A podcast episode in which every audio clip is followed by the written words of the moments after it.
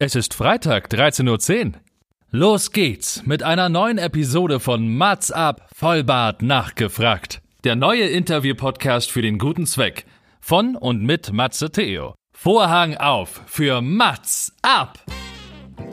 für mich selber die Frage gestellt habe, will ich auf dem Sofa sitzen und will ich ähm, über die Sachen meckern oder will ich wirklich was anpacken und will was selber versuchen zu verändern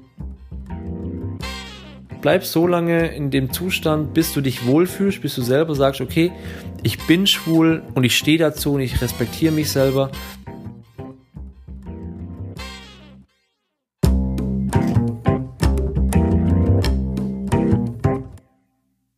Mats ab, Vollbart nachgefragt, ist noch ein neuer Interview-Podcast.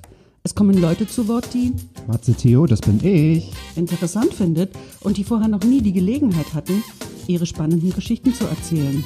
Zehn Fragen? Naja, also fünf. Oh, noch fünf? Ja, also zehn in Summe. Oh, egal. Im Anschluss an das Gespräch verabreden sich beide zu einer guten Tat. Mats ab, Erika die Witt. Es geht weiter an diesem fast schon herbstlichen Freitagnachmittag. Der Sommer ist fast vorbei, aber genauso bunt soll es weitergehen, denn heute reden wir über ein buntes Thema, finde ich, ein sehr wichtiges Thema, was mir mehr als nur am Herzen liegt.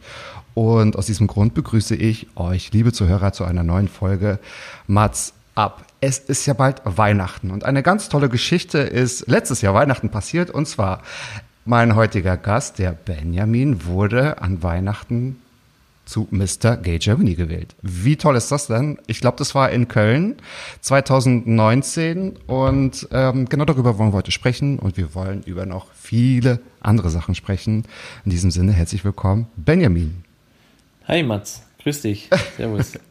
Was für eine Ehre natürlich, dass Mr. Gay Germany 2020 heute mein Gast ist und dass wir über das ein oder andere sportliche Thema auch sprechen, weil ich glaube, das ist das, womit du auch in den letzten, sagen wir mal, acht bis neun Monaten Furore machst und auch ganz viel Arbeit auch reingesteckt hast und ähm, das soll heute Thema sein, denn deine, wie sagt man, Kampagne heißt Doppelpass. Du setzt dich Richtig. dafür ein, dass äh, man genau sich gegen Homophobie im äh, Fußballsport einsetzt und möchtest da unbedingt für Aufmerksamkeit sorgen, aber auch über ganz andere Dinge.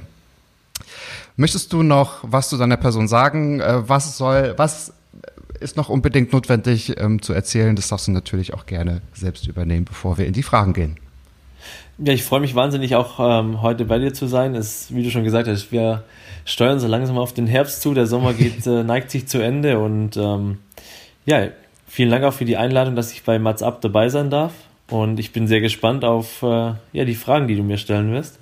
Und ich glaube, da wird sich dann alles weitere auch zu meiner Person dann entsprechend aufklären. Ja, das denke ich auch. Deswegen vergesse ich manchmal meine, meine Kunden, wollte ich mal sagen, meine Gäste so ganz ausführlich vorzustellen, weil ich denke, ach, die Fragen sind so speziell und so lang und so kompliziert, dass man sowieso darauf eingehen wird. Genau. Super, sehr schön. So, jetzt kriege ich hier per stille Post deine Fragen zugespielt und ähm, sehr interessant. Und ich habe schon mal geguckt, weil mein Konzept ist ja, dass ich versuche, Fragen zu stellen, die es vorher noch nie gegeben hat, die, die vorher noch nie gestellt wurden. Und dann kommt es ein oder andere Mal vor, dass sich die Fragen des Gastes und meine überschneiden. Ich kann schon mal verraten, das tun sie in diesem Fall nicht. Von daher wird es relativ spannend. Wir gehen gleich in die Vollen. Ich weiß es nicht, wann war das genau im Dezember? Am, am, am 9. oder so? Ich habe es nicht mehr genau auf dem Schirm. Ich glaube, es war der Jahr. 14., wenn ich es recht in Erinnerung habe. Es war, ein, war ein Samstag auf jeden Fall.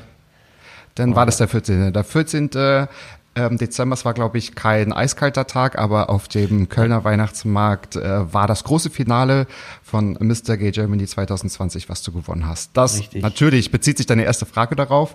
Was hat dir der Gewinn von Mr. Gay Germany persönlich gebracht und was hat sich seitdem verändert? Ich befürchte, wir müssen ein bisschen über Corona sprechen, aber erzähl.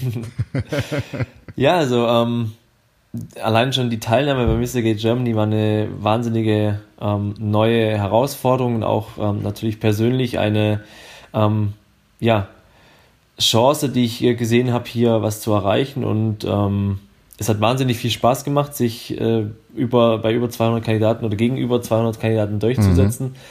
Und ähm, was hat sich seitdem verändert? Also es ist so, dass ich durch Mr. Gay Germany ähm, einige neue Leute kennengelernt habe ähm, Menschen, die ich vorher noch gar nie auf dem Schirm hatte, noch gar nie ähm, mit zu tun hatte. Und ähm, das ist schon mal ein wunderbarer Aspekt, dass ich einfach viele, viele Menschen kennengelernt habe dadurch, während Mr. Gate Germany, nach Mr. Gate Germany.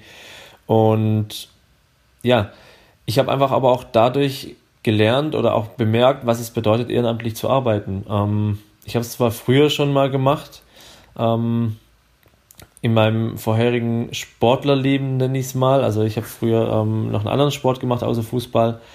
Und da habe ich es schon kennengelernt, aber jetzt weiß ich wirklich tatsächlich, was es bedeutet, sich ähm, für etwas einzusetzen, an Projekten, Kampagnen zu arbeiten, mit unterschiedlichen Menschen, Verbänden, Organisationen zu arbeiten, das zu organisieren.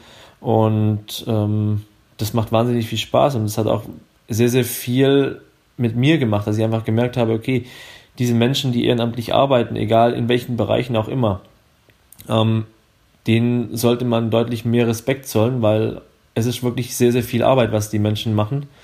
Und ähm, deswegen hat, bin ich da wirklich sehr froh, dass ich es äh, gemacht habe, dass ich auch wirklich gemerkt habe, was es bedeutet, ähm, daran teilzunehmen. Und ja, wie du schon gesagt hast, durch Corona hat sich auch natürlich die Kampagne, meine Kampagne heißt Doppelpass, ähm, doch ein bisschen auch verändert, weil natürlich ähm, eine sehr, sehr lange Zeit hier die Fußballverbände, mit denen ich im Austausch bin und war, ähm, dann doch auch für andere Sachen, ähm, ja doch auf andere Sachen sich konzentrieren mussten, was mhm. sehr schade war. Ähm, nichtsdestotrotz ist es natürlich auch so, dass ich ähm, die Kampagne weitermache und jetzt so langsam das Ganze wieder Fahrt aufnimmt. Ähm, da habe ich jetzt auch in den nächsten Tagen mit dem oder beim DFB auch noch eine ähm, Konferenz, wo, wo ich eingeladen wurde, freundlicherweise. Da freue ich mich auch schon sehr drauf, um einfach auch zu gucken, wie arbeitet denn der, der große DFB sozusagen, der Deutsche Fußballbund, denn intern, was das Thema angeht.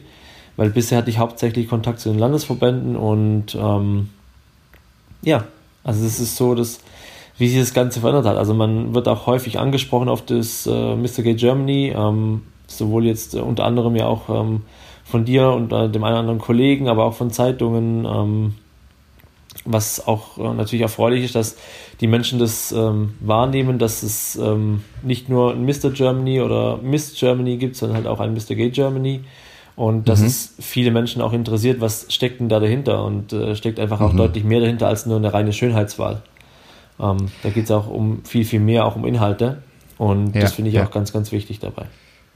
Genau, und dein Inhalt war unter anderem deine Doppelpass-Kampagne. Ich lese manchmal Doppelspaß und ich weiß nicht, ob das mein Gehirn mit Absicht macht, aber äh, liest sich natürlich umso besser. Und du hast es schon gesagt, äh, ja, es geht jetzt nicht nur um das Aussehen. Ihr seid jetzt nicht nur, nur ausschließlich auf Catwalks rauf und runter gegangen, sondern es ging auch tatsächlich um Interaktion. Ihr musstet, glaube ich, auch genau. Interviews geben. Richtig. Ähm, ihr musstet eure ja, Community oder die Community mobilisieren und ähm, über die entsprechenden Kampagnen auch aufzuklären, was ich auch total gut fand. Jetzt, genau, du hast es eben auch schon gesagt, ihr habt ja oder du hast mit lokalen Fußballverbänden angefangen und ich glaube, Darmstadt, glaube ich, war einer der ersten, die aktiv dann auch sich bereit erklärt haben, mit dir zusammenzuarbeiten oder beziehungsweise sich dem Thema zu widmen. Jetzt steht der DFB ja auf dem äh, Plan. Was glaubst du, wurde Corona teilweise so auch ein bisschen als Ausrede genutzt oder weil dieses Thema kann man doch nicht depriorisieren? Es ist ja da. Ich glaube nicht, dass äh, Corona hier für ein Desinteresse gesorgt hat, beziehungsweise dass es dadurch ähm, schön beiseite geschoben wurde. Ich glaube tatsächlich, dass die äh, Landesverbände in Deutschland, ähm, die 21, doch äh, einiges zu tun hatten, was das angeht. Und die Ressourcen ähm, natürlich hier auch erstmal konzentrieren mussten auf das Hauptgeschäft. Das liegt halt nun mal auf die Organisation des Spielbetriebs und wie in vielen Branchen auch, war es auch dort so, dass einige Mitarbeiter natürlich in Kurzarbeit waren und ähm, mhm. dass natürlich die Prioritäten sich dann auch logischerweise verschieben, weil durch Corona kam, ähm, kam Arbeit natürlich auf die Verbände zu, die sie vorher nicht hatten, weil der Spielplan nahezu durchlief. Es gab natürlich hier mal einen Spielausfall, da mal einen Spielausfall, aber dass komplette ähm, Spieltage oder Monate ähm, ausgefallen sind, dass es neu organisieren muss, das gab es halt vorher noch nicht. Und von daher glaube ich nicht, dass die Verbände es als Ausrede genutzt haben, weil ich natürlich auch im Vorfeld äh, schon ähm, zwischen dem, also seit die Kampagne halt richtig losging, bis zu Corona schon auch gemerkt habe, dass es einige Landesverbände gibt in Deutschland, die ähm, interessiert sind daran, ähm, das Thema voranzubringen und auch da wirklich ähm, aktiv mit mir gemeinsam ähm, im Austausch waren und regelmäßig mhm. im Austausch waren. Ich wurde aber bereits auch zum ersten Landesverband eingeladen vor Corona. Das gab es auch schon, dass wir hier im, im, im Austausch waren, zu gucken, wie können wir das voranbringen, welche Themen kommen da noch mit rein. Und deswegen glaube ich schon, dass Corona hier ähm, nicht zu einem De Desinteresse geführt hat, beziehungsweise dass es einfach nicht ähm, als Ausrede genutzt wurde, sondern okay. einfach als ähm, Fakt, dass es um andere Sachen ähm, erstmal ging. Ja, und ich sage jetzt mal, Sie haben sich an der Backe, weil ich glaube, auch wenn es äh, Mr. Gay Germany 2021 geben wird, du wirst ja mit dem Thema nicht aufhören, denke ich. Das ist ein Thema, Richtig. was man weiter genau. vorantreiben möchte. Und du Absolut. hast auch schon gesagt, ja, genau. Du spielst ja selbst Fußball, daher kommt ja auch das Thema, beziehungsweise ich glaube sogar, ähm, ich kann über Leidenschaft sprechen. Du hast aber auch einen anderen Sport ja. gemacht. Du hast es schon angedeutet. Und deine nächste Frage, ähm, wo wir auch unbedingt die Antwort wissen wollen, warum hast du so lange Jahre Leichtathletik gemacht?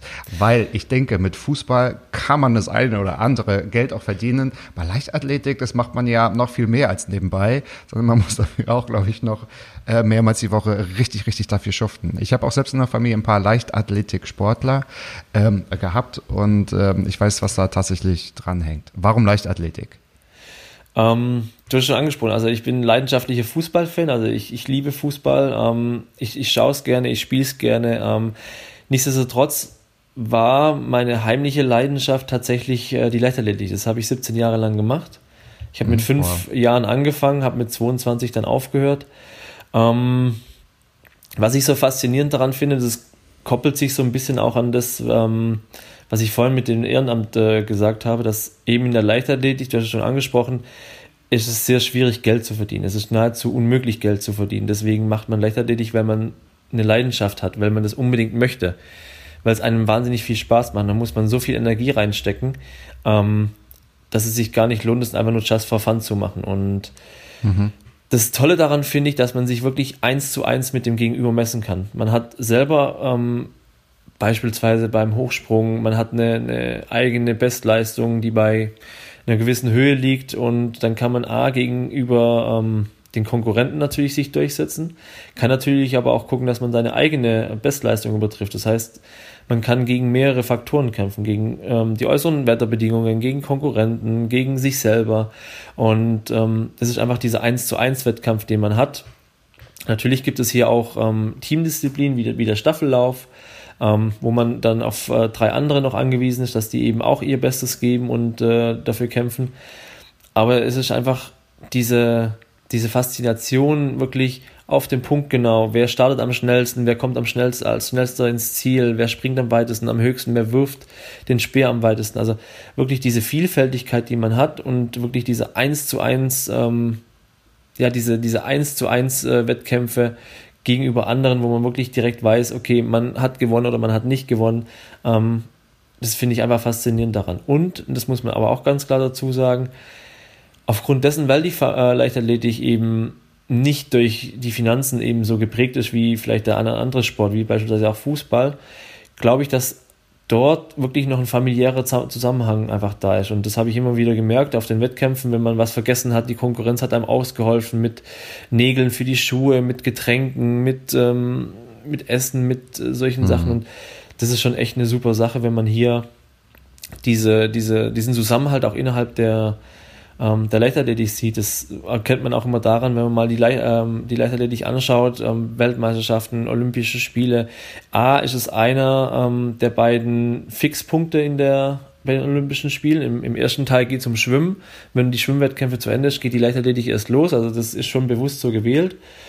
Und dann sieht man auch beispielsweise bei den Zehnkämpfern oder bei den Siebenkämpferinnen, ähm, dass nach der letzten Disziplin sie gemeinsam Hand in Hand ähm, durch das Stadion laufen, auf die mhm. Ehrenrunde gehen. Und da mhm. sieht man einfach, dass wirklich trotz aller Konkurrenz ähm, einfach noch eine, ein familiärer Zusammenhalt da ist. Und das hat mich einfach so fasziniert, das hat mich so gefesselt, ähm, dass ich für mich selber entschieden habe, das mache ich dann schwerpunktmäßig. Ich habe das dann auch teilweise achtmal die Woche gemacht, dass wir Samstag wow. oder Sonntag zweimal äh, pro Tag trainiert haben. Und es geht eben nicht, wenn man, wenn man keine Leidenschaft dafür hat. Und ja, deswegen habe ich die Leichtathletik gemacht, weil es einfach ja. mein, meine, meine Lieblingssportart war und tatsächlich auch äh, immer noch neben dem Fußball ist.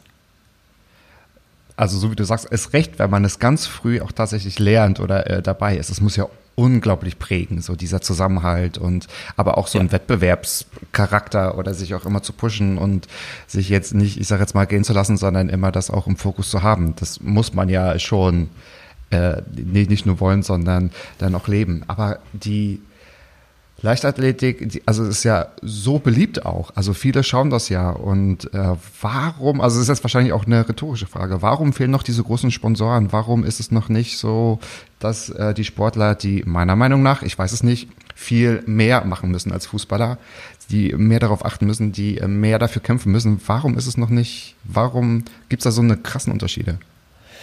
Ich glaube, Finanziell, budgettechnisch meinte ich jetzt, ne? Mhm.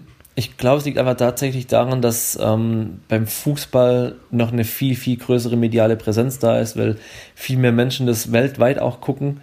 Ähm, und wenn ich jetzt alleine wieder gelesen habe, das Champions League-Finale haben, ähm, ich glaube, im, im zweiten war es knapp 12 oder 13 Millionen Menschen gesehen.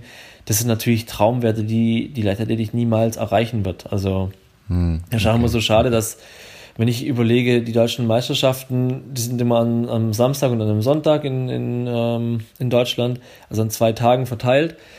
Das kommt immer als Zusammenschnitt für eine Stunde, weil dazwischen dann immer die dritte Liga noch kommt im ersten und dann Zusammenschnitt für anderthalb Stunden von den Spielen und dann kommt die, ähm, die erste Liga und da sieht man einfach, dass auch der, der Fokus der Medien natürlich ganz klar auf dem Fußball liegt. Also die zeigen lieber nochmal ein Testspiel von irgendeiner ähm, ersten Ligamannschaft, als dass sie einen Leichtathletik-Wettkampf zeigen. Und das finde ich schon sehr schade. Und man muss leider auch dazu sagen, dass es immer weniger Menschen gibt, die Leichtathletik so leidenschaftlich machen, wie, wie wir es vielleicht damals gemacht haben. Und ähm, ich merke es einfach in unserem, in unserem Verein, wo ich herkomme.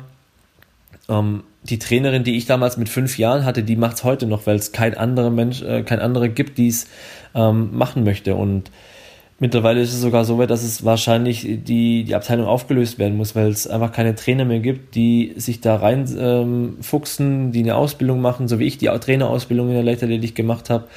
Ähm, wir haben dreimal die Woche oder ich habe dreimal die Woche die Kinder trainiert, ähm, selber noch, weil ich einfach das auch weitergeben wollte, weil ich das Gefühl hatte, ich bin meinem Verein, ich bin meiner Abteilung etwas schuldig, weil ich das selber in Anspruch mhm. nehmen konnte, dass ich mhm. wirklich diese tolle, super Betreuung hatte in meinem Verein. Aber ähm, leider ist es einfach so, dass es sehr wenige gibt, die da diese Leidenschaft entwickeln. Und ich hatte tatsächlich ein, ähm, ein Kind bei mir, es heute noch sehr, sehr intensiv macht, der, ähm, ich glaube, bei der Europameisterschaft sogar teilgenommen hat, jetzt bei den Erwachsenen. Und da bin ich halt natürlich wahnsinnig stolz drauf, weil ich einfach das Gefühl hat, oder natürlich auch einen ganz, ganz geringen Anteil, aber ich habe einen Anteil daran, weil ich einfach das Gefühl hatte, vielleicht hätte er es nicht gemacht, wenn nicht ähm, jemand da gewesen wäre, der diese Leidenschaft für diesen Sport hat. Und ja, ähm, ja. ja, deswegen, ich kann mich noch ganz gut an einen Spruch von meinem Vater erinnern. Da habe ich Leichtathletik gemacht und Fußball gespielt. Da war ich 12, 13, da habe ich beides gemacht. Und dann kam er zu mir und hat gemeint, also, entweder du machst beides weiter und dann wirst du bei beiden nichts oder du konzentrierst dich auf eins von den beiden Sportarten und ähm, mhm. du kannst was erreichen. Und ich gebe dir einen Tipp, Fußball wird es nicht sein. Also mein Vater hat schon ganz klar gemerkt, dass ich Fußball liebe, aber halt talentfrei bin und der hat halt einfach gemerkt, dass ich in der Leichtathletik wirklich besser aufgehoben bin, hat mich da so ein bisschen reingeschubst und ich ja. muss auch echt sagen, ich bin meinen Eltern unheimlich dankbar, die haben sehr viel mitgemacht, wir sind, ähm, wir haben, ich komme ja aus dem Schwäbischen, wie man es vielleicht hört, ähm, ein bisschen, mit. Ein bisschen. ein bisschen.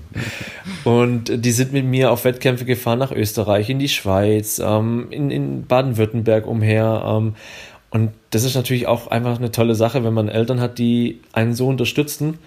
Und mhm. ähm, es hat natürlich schon echt wahnsinnig viel Spaß gemacht. Also ich erinnere mich sehr, sehr gerne an die Zeit zurück und ähm, würde sie tatsächlich nochmal machen, auch wenn das Training sehr, sehr hart war. Sommer wie Winter ja, ja. draußen. Ja. Jetzt ist ja in den letzten Wochen und Tagen ganz viel passiert, was man auch so in den Medien mitbekommt. Und ich glaube, darauf zieht auch deine nächste Frage ab. Das eine kann man gut finden, das eine, glaube ich, sollte man nicht so gut finden, wenn man sich an die letzten Tage in Berlin erinnert. Aber was würdest du dir wünschen, sollte sich die Welt verändern? Und ich gehe stark davon aus, dass sie sich verändern will.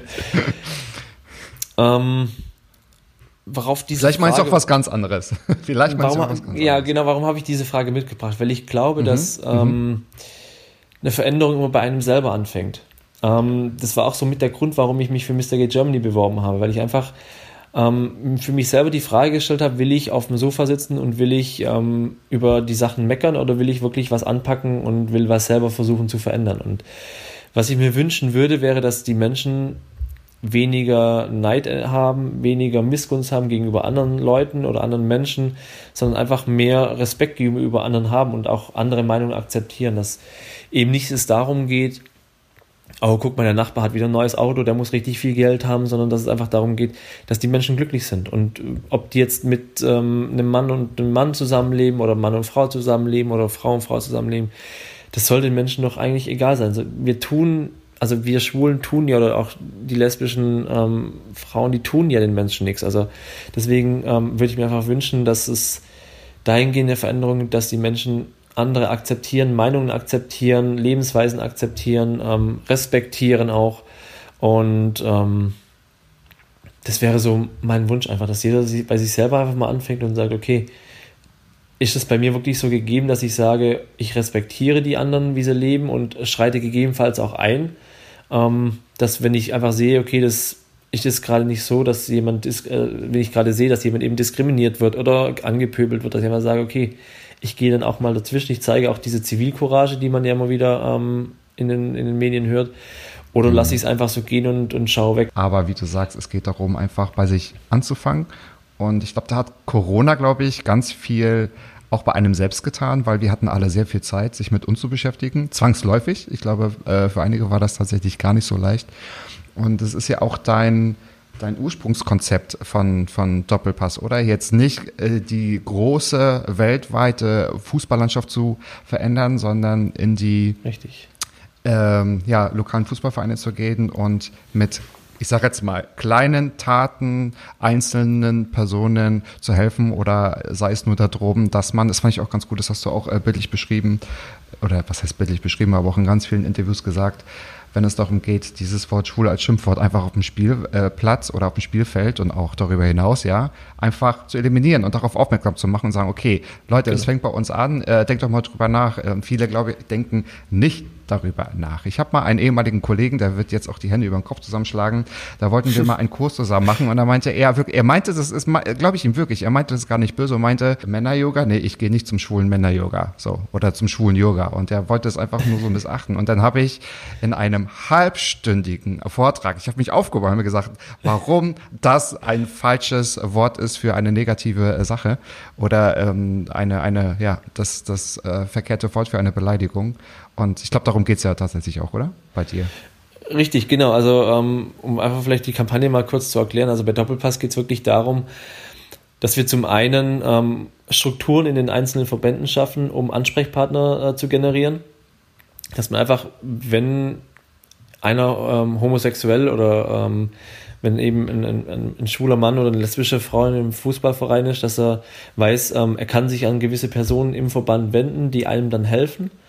Ähm, das war eben bei mir der Fall, dass ich eben damals ungeoutet war und habe einfach festgestellt, dass eben diese Sprüche einfach auf dem Platz auffallen. Sie, wie du gerade auch gesagt mhm. hast, ähm, sowas wie schwuler Pass oder stell dich so an wie eine Schwuchtel. Ähm, und das ist in dem Moment, wenn man selber nicht weiß, bin ich ähm, Fisch oder Fleisch oder was bin ich denn eigentlich, ist es schon sehr, sehr schwierig, weil du weißt nicht, wie du es gerade auch gesagt hast, meinen die das ernst? Ähm, ist es äh, jetzt eine, eine Homophobie, die sie da gerade am ähm, Preis geben, oder ist es einfach nur ein Spruch, den sie ähm, sagen, damit halt was gesagt, was Negatives gesagt ist. Ähm, ja, ja.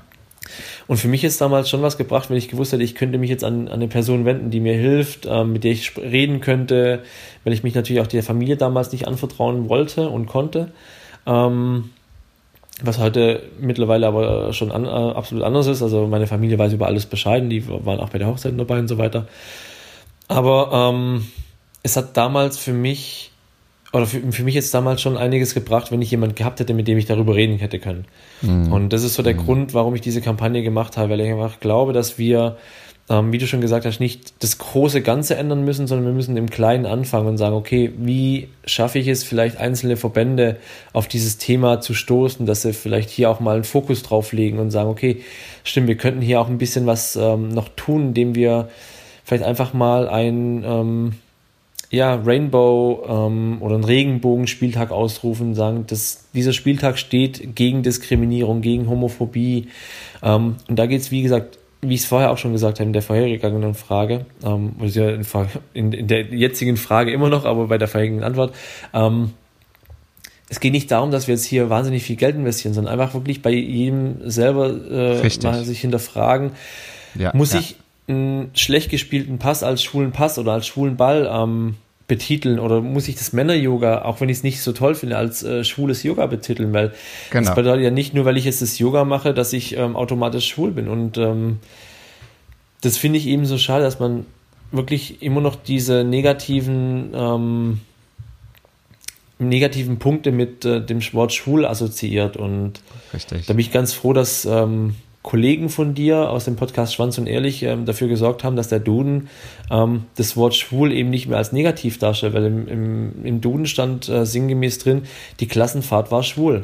Ähm, ja. Und ähm, da fand ich, geht es einfach schon los, dass wenn das größte deutsche oder wenn das deutsche ähm, grammatikalische und Rechtschreibungsinstitut ähm, schon das Wort schwul selber als negativ betitelt, ähm, ich finde, da, da sollte man einfach anfangen, dass man einfach sagt, okay, ich streiche das Wort einfach aus, den, aus dem negativen Kontext raus ähm, und betitel es einfach ähm, neutral oder positiv. Und das ist so der, der, der ähm, Hintergrund, warum ich auch Doppelpass gemacht habe, weil ich glaube, dass wir ähm, Strukturen ändern müssen.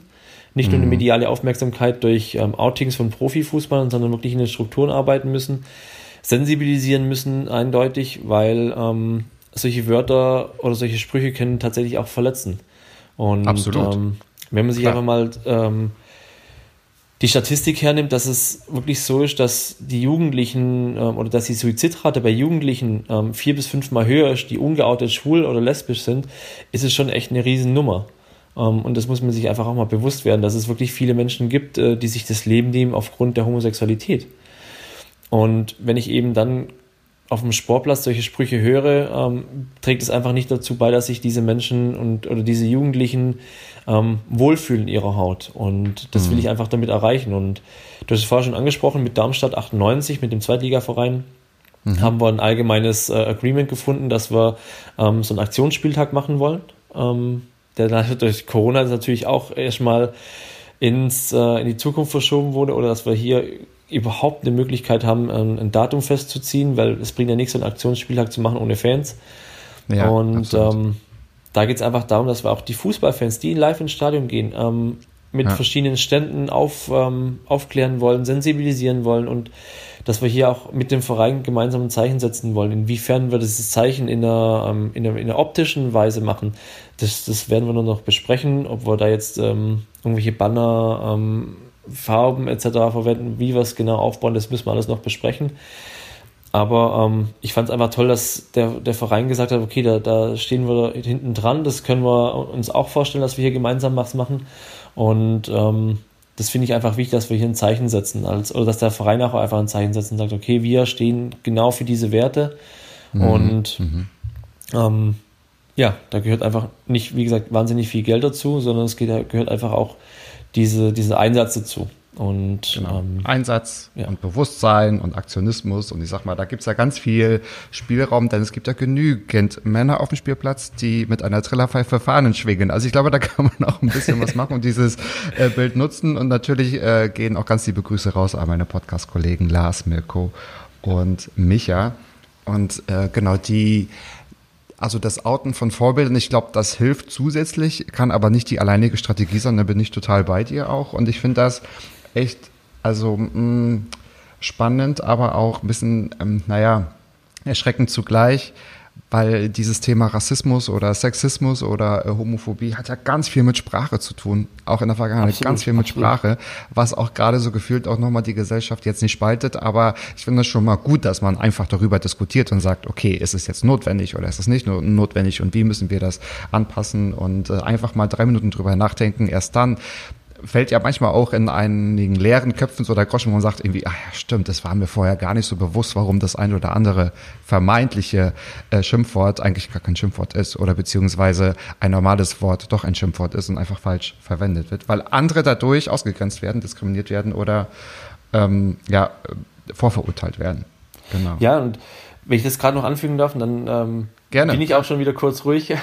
ähm, ich habe da ein schönes Beispiel davon, weil ich habe auch auf der Arbeit, ähm, hat drei Monate nach mir ein Kollege angefangen und wir verstehen uns wirklich sehr gut.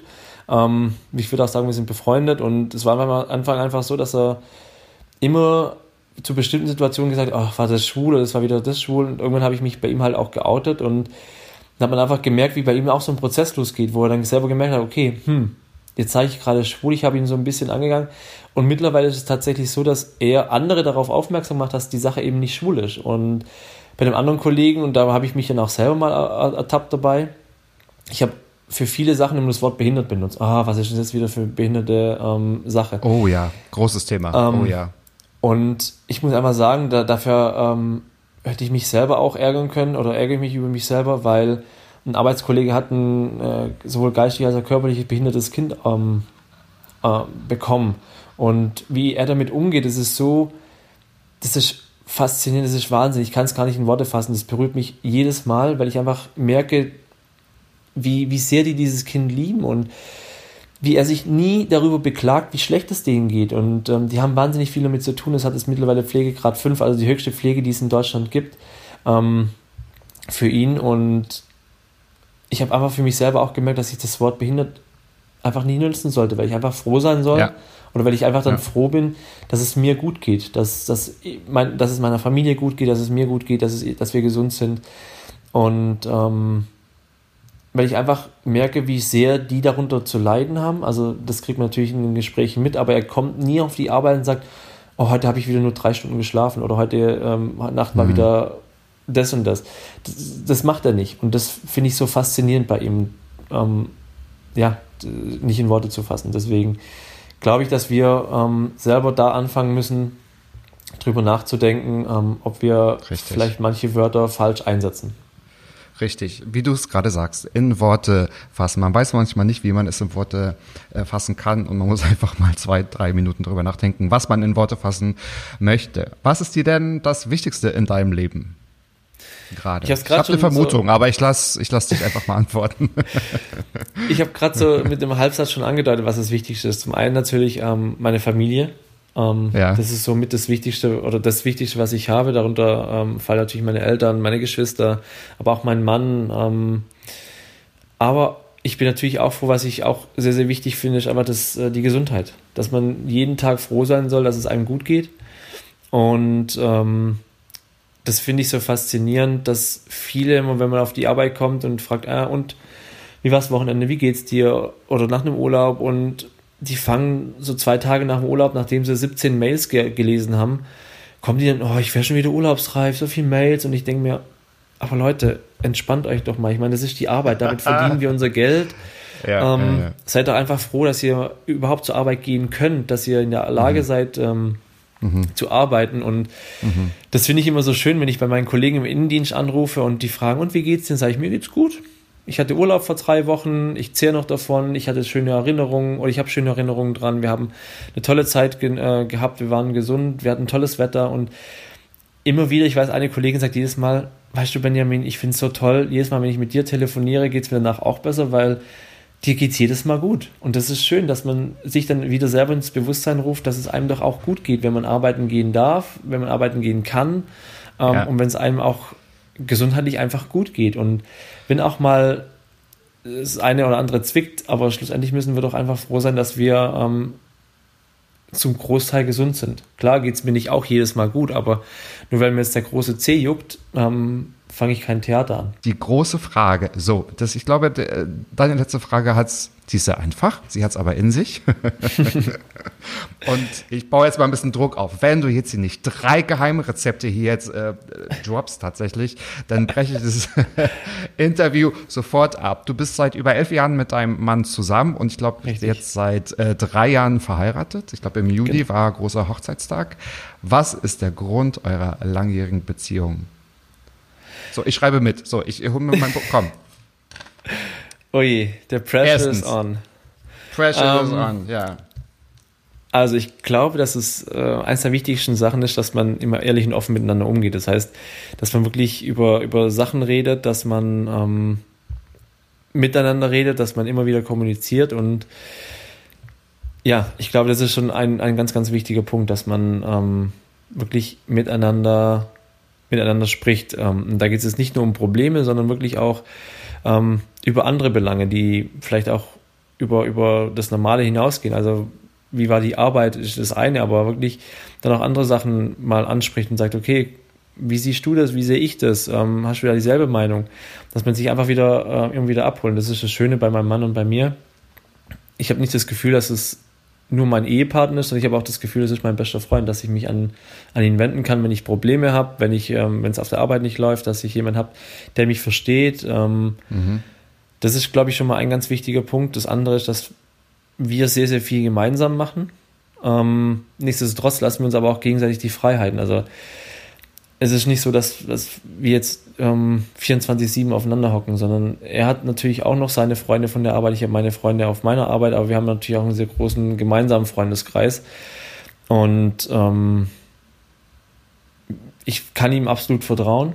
Ähm, deswegen kann ich, kann ich ihn auch beruhigt mal irgendwas alleine machen lassen, ohne dass ich jetzt ständig alle fünf Minuten schreiben muss, was machst du, wo bist du, wer ist da dabei, sondern ähm, nach diesen elf Jahren oder während diesen elf Jahren haben wir uns ein, einfach ein, ein Vertrauensverhältnis aufgebaut, dass ich ihm einfach auch die Freiheiten lassen kann. Das finde ich, glaube ich, ist ganz, ganz wichtig, ähm, sich gegenseitig zu vertrauen und ähm, ja auch nicht nur alles gemeinsam zu machen, sondern auch mal zu sagen, okay, heute habe ich keine Lust auf, auf Sport, mach mal alleine oder ähm, ich gehe heute mit Abend mit dem und dem essen. Nichtsdestotrotz aber, wie gesagt, auch das eine oder andere natürlich selber ähm, gemeinsam zu machen und ja, und dann natürlich als, als drittes ähm, würde ich sagen, sich immer wieder neu zu finden, aber auch als Paar wirklich mal neue Sachen gemeinsam auszuprobieren, ähm, sich immer mal wieder ähm, ja auch zu sagen, dass man sich liebt und ja, das sind diese drei Rezepte, die ich habe. Ich Moment, hoffe, die gehen durch. Zu Ende, ja, ja, die, die, die gehen auf jeden Fall durch. Ähm, und das ist auch gerade in so einer besonderen Situation auch so für dich, weil Vertrauen geht ja auch immer in beide Richtungen, weil das, glaube ich, funktioniert nicht nur einseitig. Absolut. Dass man dann so eine so eine tolle Chance oder eine Herausforderung wie jetzt dieser Titel Mr. Gay Germany, also wo man dann doch medial auch rumgereicht wird. Ich meine das ist jetzt auch äh, durchaus positiv. Das, ähm, da tut natürlich eine Beziehung gut, die auf Vertrauen basiert, die jetzt nicht ganz frisch ist, sondern auch schon ein paar Jahre ähm, ja, mit, mitbringt oder besteht. Absolut und ähm, auch was es gerade das Thema Mr. Gay Germany angeht, habe ich einfach auch gemerkt, wie wie sehr er mich unterstützt, also wie, wie viel ähm, er mir geholfen hat ähm, bei der Vorbereitung. Also er war kein Kampagne. Finalist, ja? Er war jetzt selbst auch nicht Finalist. Das wäre nur Er war kein gewesen. Finalist, er hat sich auch nicht beworben. Das ist nicht seins. Also er, er ist dann nicht okay. so derjenige, der sagt, da, da stelle ich mich jetzt vorne hin und mache das. Ähm, aber er hat mir wahnsinnig viel geholfen, wo ich so dankbar bin, dass er mir auch mal diesen, diesen in Anführungszeichen Schuhenarsch getreten hat, zu sagen, mach jetzt mal und ähm, ja, sich auch gegenseitig zu unterstützen, ist, glaube ich, auch noch ein ganz, ganz wichtiger Punkt. Und ähm, sich ja. aber auch zu respektieren, ähm, ist, glaube ich, auch ganz wichtig, weil ich glaube, gerade in der schwulen Welt ist es einfach so, dass man so schnell mittlerweile durch die ganzen Apps, die es gibt, Tinder, Grinder ähm, oder auch Parship, äh, gibt es ja wirklich die Möglichkeiten von heute auf morgen unzählig viele Menschen kennenzulernen und ähm, mhm. man muss einfach dann auch mal den Punkt finden zu sagen, okay, ich habe meinen Partner gefunden, mit dem bin ich glücklich, mit allen Ecken und Kanten und ich glaube, viele sind einfach immer auf der Suche was, nach was noch Besserem. Wenn mich eine Sache stört, dann gehe ich zum nächsten, weil der hat diese Sache nicht, dafür hat er vielleicht zwei, drei andere Sachen, wo ich gar nicht weiß und deswegen ist es, glaube ich, auch wichtig, einfach den, den Partner zu respektieren und ähm, aber auch zu wertschätzen, dass er einfach so ist, wie er ist. Klar, wenn natürlich die Probleme irgendwann überwiegen, dann bringt es nichts, aber ähm, ich glaube nicht, dass man beim kleinsten, beim kleinsten Konflikt gleich weglaufen sollte. Und das ist der Punkt. Und hier geht natürlich, hier geht es natürlich auch um Ehrlichkeit. So. Apropos Ehrlichkeit.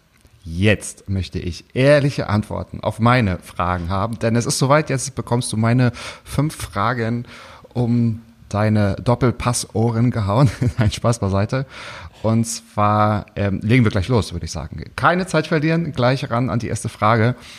Ähm, ich bin sehr gespannt, was du sagst. Ich auch. Ich bin noch mehr gespannt als du. bin jetzt irgendwie aufgeregt, ich weiß gar nicht warum.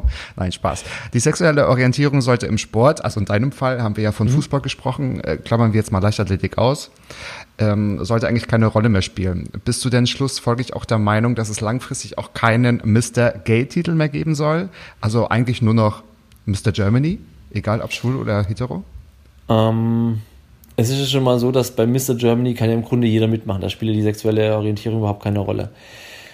Ich glaube, wenn wir irgendwann mal an dem Punkt sein sollten, dass die sexuelle Orientierung in keinster Weise irgendeine ähm, Relevanz hat, dann könnte ich mir auch vorstellen, dass das Mr. Gay Germany dann überflüssig wäre.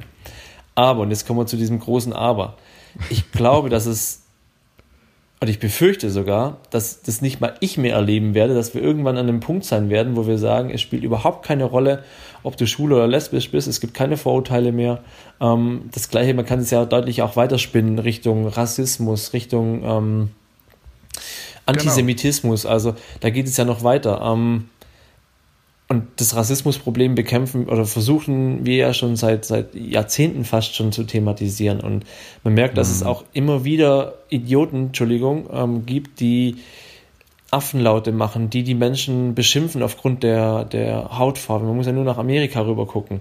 Ähm, deswegen befürchte ich tatsächlich, dass wir das Thema Mr. Gay Germany und auch Anlaufstellen und Vereine und Organisationen, was, die sich mit dem Thema beschäftigen, ähm, weiterhin haben werden müssen, ähm, weil wir nicht an dem Punkt sind zu sagen, es reicht, jetzt sind wir gut. Wir sind in Deutschland schon viel, viel weiter als vielleicht in den einmal anderen Ländern, aber nur weil wir weiter sind, heißt es ja noch nicht, dass wir aufhören müssen zu kämpfen.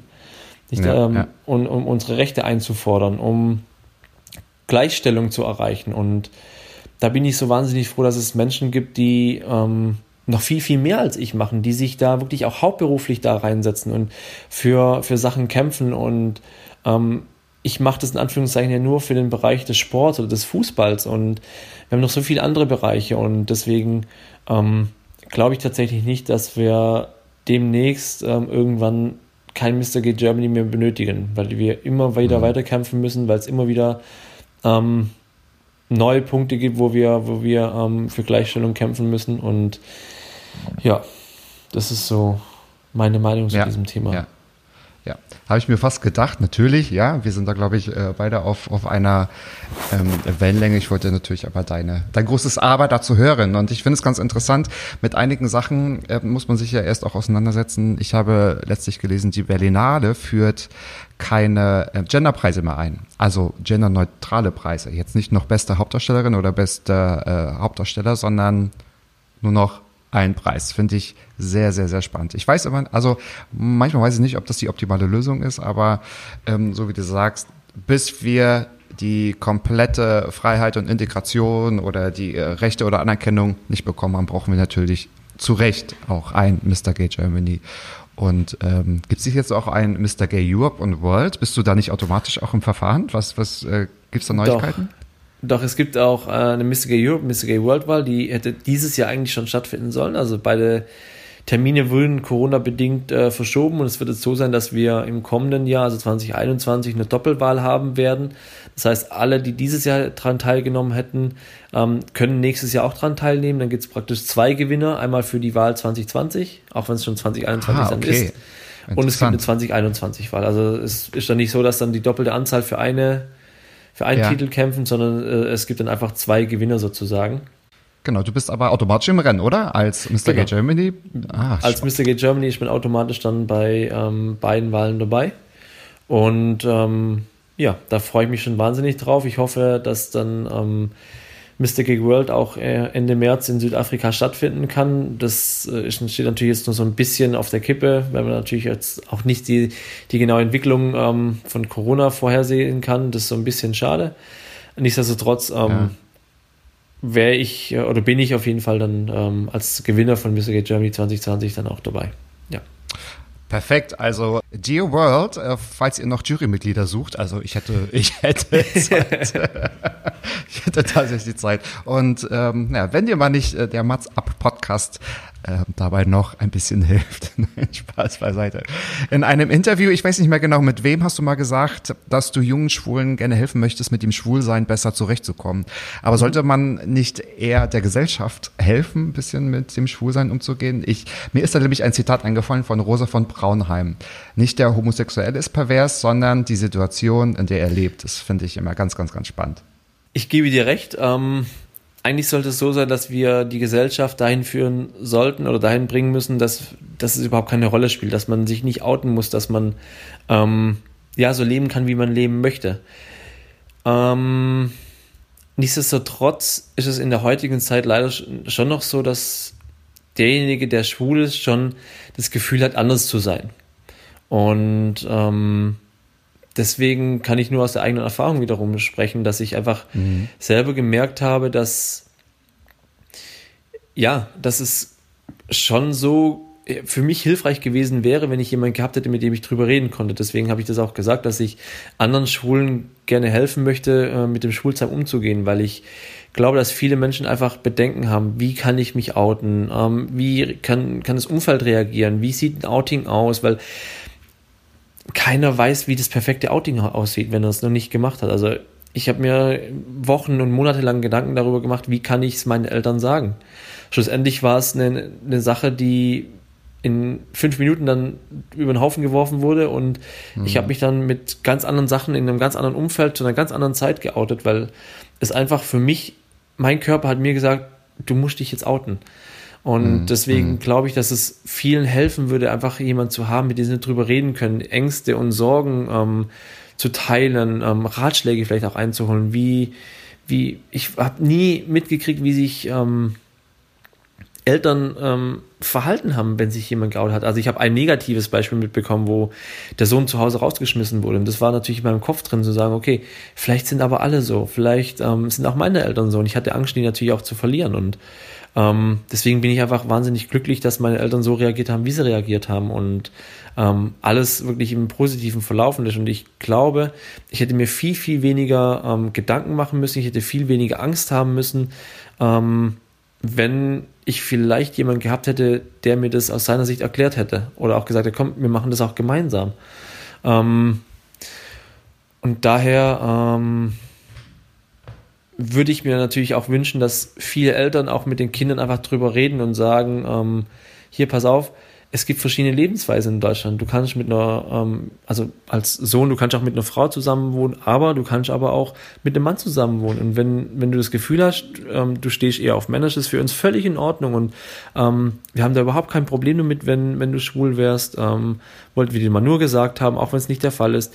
Ich glaube, das würde schon ganz, ganz vielen Menschen helfen, wenn die Eltern gemeinsam ähm, mit dem Kind einfach auch darüber reden, über sexuelle Aufklärung, über sexuelle Orientierungen ja. und ähm, also oder auch über das Thema ähm, Trans, also wenn, wenn sich das Kind eben nicht als Junge fühlt, sondern als Mädchen fühlt, dass man einfach sagt, okay, wenn das dein, wenn es dein Wunsch ist oder wenn es dein Gefühl dir sagt, dann ist es so und es ist auch völlig in Ordnung so und da stehen wir absolut hinter dir und ähm, mach dir da keine Gedanken drum.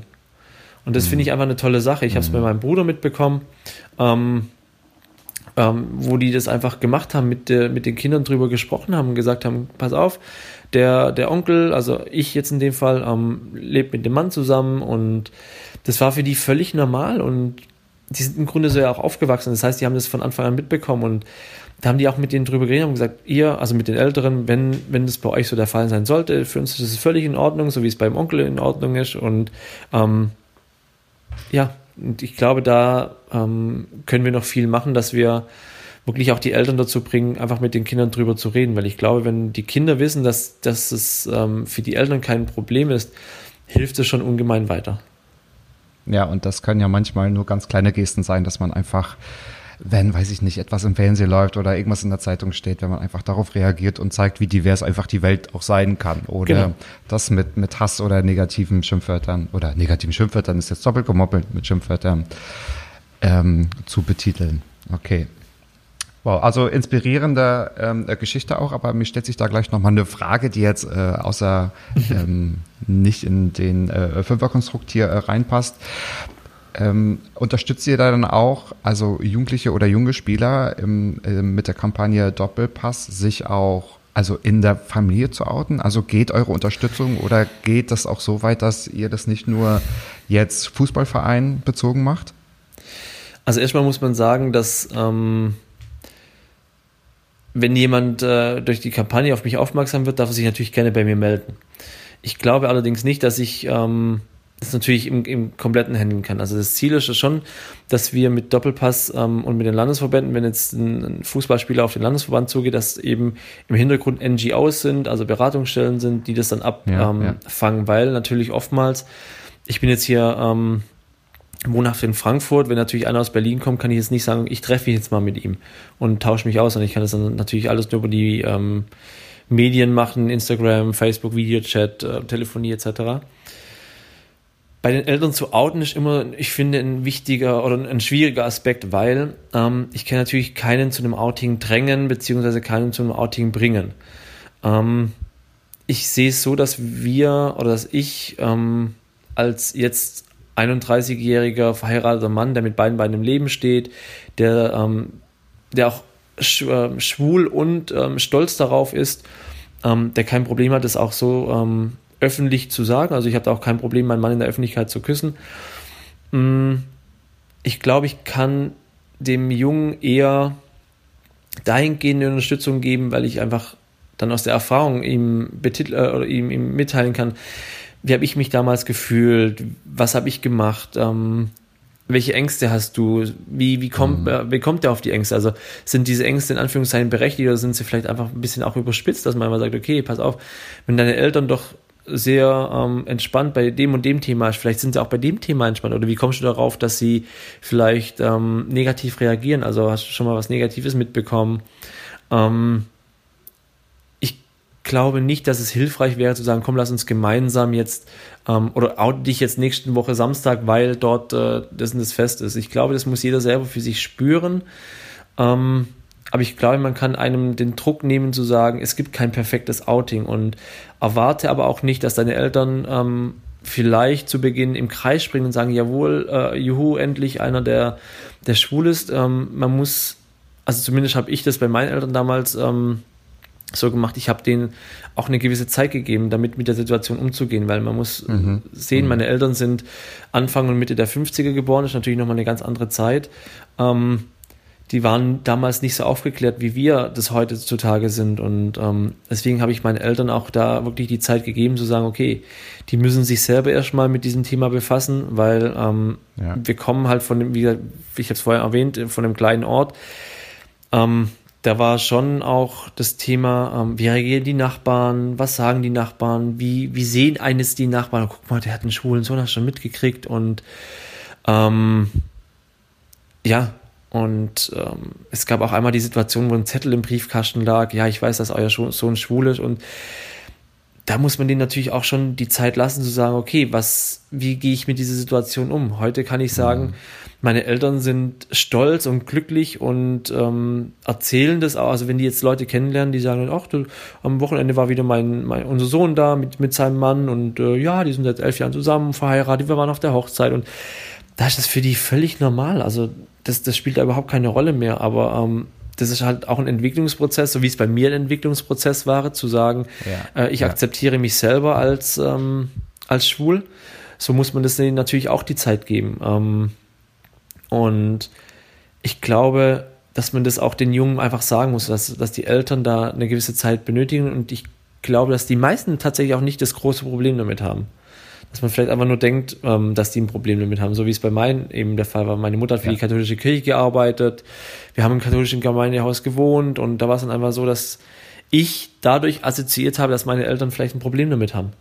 Ja, ähm, ja. Und das war einfach nicht der Fall. Und ich glaube, das ist vielleicht diese Erfahrung, ähm, die man den, den Jungen weitergeben kann, dass man einfach sagt, okay, das ist vielleicht gar nicht so und ähm, einfach durch Gespräche den ein gewisses Selbstvertrauen mitgibt und sagt, okay, wenn du dich jetzt aktuell noch wohlfühlst, ungeoutet, dann, dann lass es doch erstmal so. Bleib so lange in dem Zustand, bis du dich wohlfühlst, bis du selber sagst, okay, ich bin schwul und ich stehe dazu und ich respektiere mich selber als homosexuell, ähm, dass du dann wirklich mit einem positiven Gefühl auch in dieses Gespräch reingehst. Und ähm, glaube ich, das ist ganz, ganz wichtig einfach ähm, ja. bei, bei dieser Thematik. Und such dir die Person aus, die dir vielleicht am nächsten stehst, äh, steht, wo, wo du denkst, es wäre vielleicht ein guter Ratgeber oder einfach so ein genau. guter Temperaturmesser, wo man sagt irgendwie, okay, ähm, ich möchte mich äh, ja dir gegenüber einfach auch äh, öffnen und, und, und outen. Anvertrauen. Und dann kann genau. man auch einen gemeinsamen Anvertrauen einen Weg gehen und es kommt ja sowieso dann immer doch ganz anders, als man vielleicht denkt und viele ähm, ja, schwere Gedanken lösen sich dann wahrscheinlich auch hinterher auf. Jetzt hast du ungefähr schon 43 Mal über deinen Mann gesprochen, dass ihr jetzt auch glücklich verheiratet seid. Das haben wir alle verstanden und ähm, ähm, natürlich sehr, sehr äh, zu Recht. Und genau, ihr seid seit drei Jahren verheiratet, seit seit elf Jahren zusammen und äh, du spielst und schaust gerne Fußball. Welche Klischee-Vorwürfe musstest du dir aus der eigenen Szene anhören? Gab es da oder gibt es da Ablehnung bezüglich deines Engagements aus den eigenen Reihen, sage ich mal? Das, ähm, diese Frage geht so, oder die Antwort geht so ein bisschen einher mit der Thematik, was wir als eine dritte Frage bei mir hatten. Was würdest du dir wünschen, was sich ändert?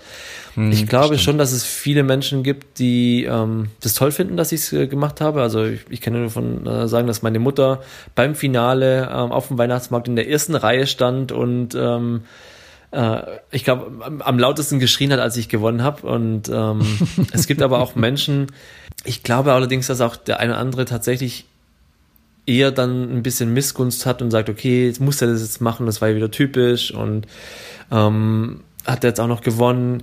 Ich glaube, es gibt wirklich viele, die da neidisch drauf sind, vielleicht ist es aber auch das falsche Wort, oder missgünstig sind, die es vielleicht einfach mir nicht gönnen.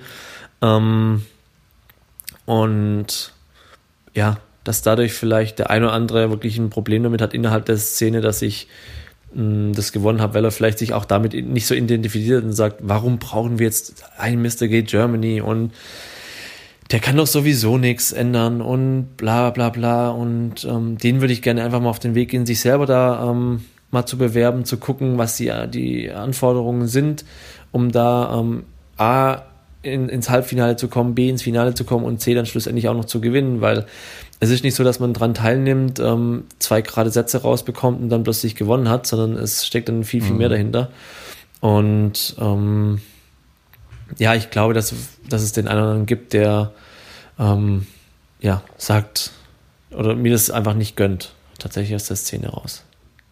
Aber diese Leute, die radieren wir hier natürlich komplett aus, weil wir können nur mit positiver Lebensenergie äh, damit umgehen. Absolut. Und wer damit ein Problem hat, aber ich spreche es natürlich ähm, nicht grundlos an, weil tatsächlich gibt es auch ganz viel Ablehnung und ich sag mal auch ähm, Rassismus und Ausgrenzung innerhalb der Szene, was eigentlich sehr, sehr, sehr erschreckend ist. Auch da muss man einfach mit, ja, mit Sprache, mit Aufklärung oder auch einfach mit äh, Sachen, die bei, bei einem Anfang auch ähm, beginnen.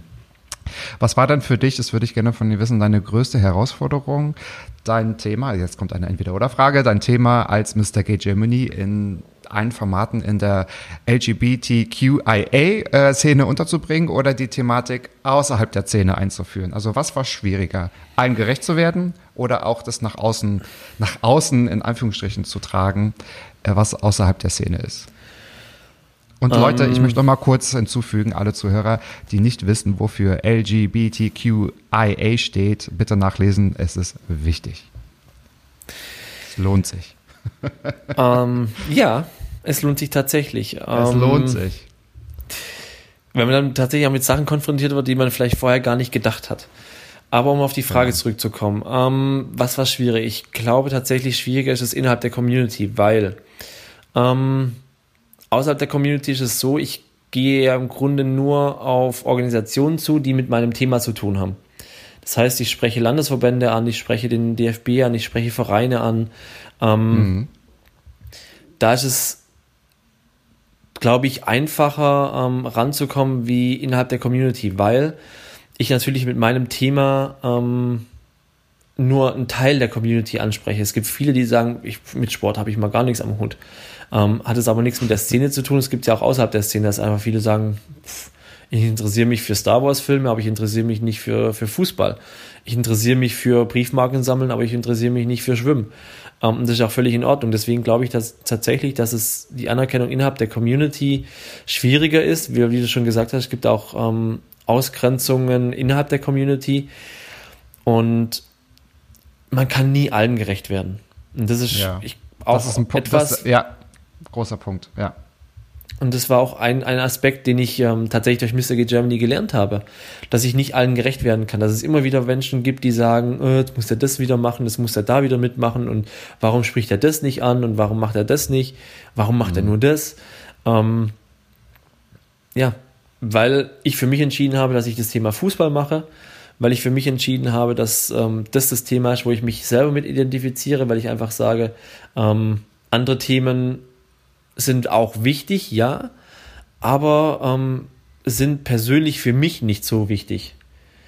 Ähm, Und deswegen, ich kann nicht alle Themen bedienen. Ich muss mich ähm, spezialisieren, das ist wie in der Politik. Auch die Bundeskanzlerin, die ist das Sprachrohr im Grunde von ihren ganzen Beratern, die sie hat. Sie kann sich nicht um alles selber kümmern, deswegen hat sie auch ihre Berater und ihre Minister und alle, die in den einzelnen Ressorts tätig sind. Ähm, und ähm, das ist genauso. Von daher, ähm. Die würdest du gerne mal treffen, habe ich mal gehört. Stimmt das? Richtig, das habe ich mal äh, in, in einem kurzen Fragen hat äh, ähm, äh, gesagt, dass ich gerne mal die Frau Bundeskanzlerin treffen würde, weil ich einfach glaube, dass sie eine wahnsinnig interessante Person ist. Ähm, und ich einfach von der Tatsache, unabhängig jetzt davon, welche politische Richtung ähm, sie hat, beziehungsweise ich habe, ich es einfach faszinierend finde, wie sie das alles meistert, ähm, bis morgens um sechs in, in der Sitzung drin zu sitzen und dann danach noch eine Pressekonferenz zu geben und ähm, um 12 Ja. Uhr schon wieder beim nächsten Meeting zu sein und Ja. sich bei allem auszukennen und das für das Geld, was sie verdient, ähm, finde ich das alle Ehren wert und ähm, wie gesagt, unabhängig der politischen Einstellung ähm, würde ich sie gerne einfach mal als Person treffen und einfach vielleicht auch mal fünf Fragen stellen, die sie noch niemand gefragt hat. Sie wäre tatsächlich auch ähm, eine meiner Wunsch, äh, also mein ein Wunschgast definitiv, weil es glaube ich eine sehr sehr sehr interessante Persönlichkeit ist, auch mit einem großen Erfahrungsschatz. Und weil ich glaube, gerade jetzt, es ist total aktuell, sie kann es sowieso allen überhaupt nicht recht machen und die sich nicht äh, recht abgeholt fühlen, die sind gerade ein bisschen sehr laut und sehr mh, unkonstruktiv. Von daher ist es definitiv äh, spannend, so eine Frau mal zu interviewen. Also da gebe ich dir vollkommen recht. Also abgesehen jetzt von der politischen Orientierung, die Person äh, Merkel kann man auch ganz gut getrennt sehen von, ähm, von der CDU, finde ich. Genau. Und ich finde sie auch zum Beispiel, also innenpolitisch äh, habe ich auch manchmal Bauchschmerzen mit einigen Themen, nicht mit ihrer Person, aber außenpolitisch, sorry, finde ich sie einfach stark. Das ist Genau. meine Meinung. Also nicht umsonst äh, hat sie sich den Respekt ähm, der ganzen Staatschefs dieser Welt äh, erarbeitet und wird Jahr für Richtig. Jahr als die mächtigste Frau auf der Welt ähm, ja, tituliert Ja, und Ja, von daher ähm, großen Respekt. Und weil man kann bei ihr, und das soll jetzt bitte nicht böse sein, aber man kann bei ihr von definitiv nicht sagen, dass sie ähm, alles geschenkt bekommen hat aufgrund dessen, weil sie gut aussieht. Ähm, wie gesagt, es soll es nicht, nicht böse sein, um Gottes Willen.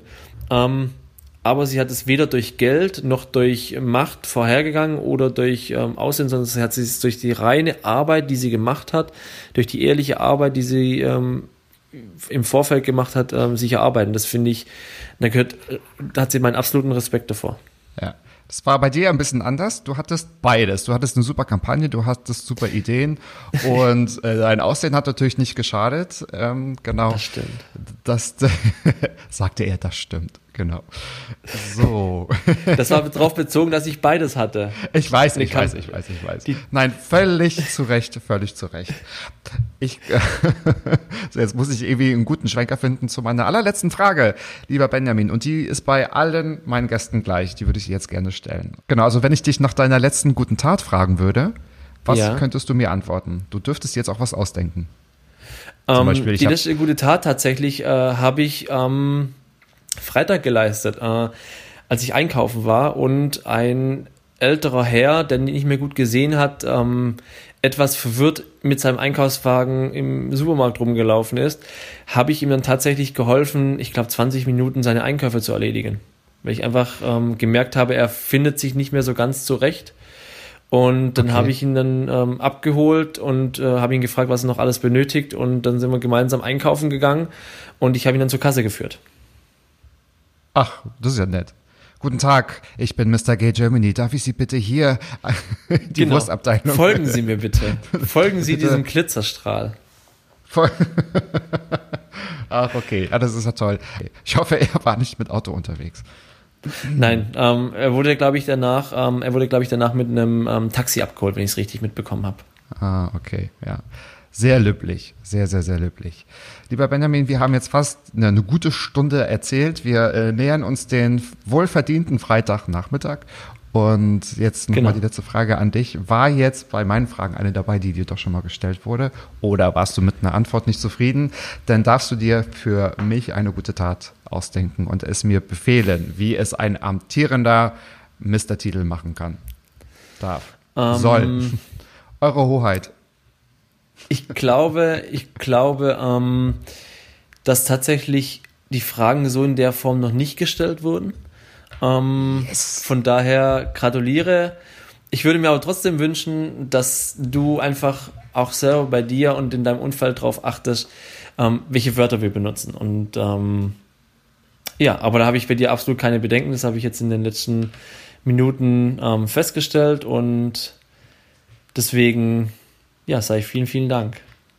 Das werde ich machen. Lieber Benjamin, es war mir wirklich eine große Ehre. Ich danke, dass du dir wirklich deine wertvolle Zeit und ich weiß, du hast viel zu tun, auch ähm, ja, in meinem Mats Up äh, Podcast mir geschenkt hast. Ja, liebe Leute, alles Wichtige, was ihr über die Kampagne oder über Benjamin fahren müsst, könnt ihr in den Shownotes nachlesen und ansonsten könnt ihr natürlich, also ich werde alles verlinken, dein Facebook-Profil, dein Instagram-Profil.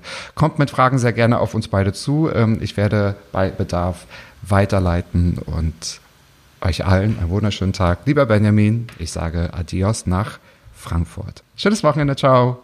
Ich danke dir, lieber Matze. Schönes Wochenende, ciao. Matze, Klappe, Ecke, die erste.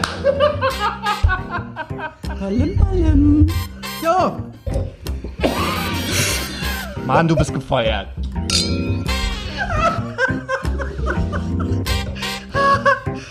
Ich war noch in der Probezeit.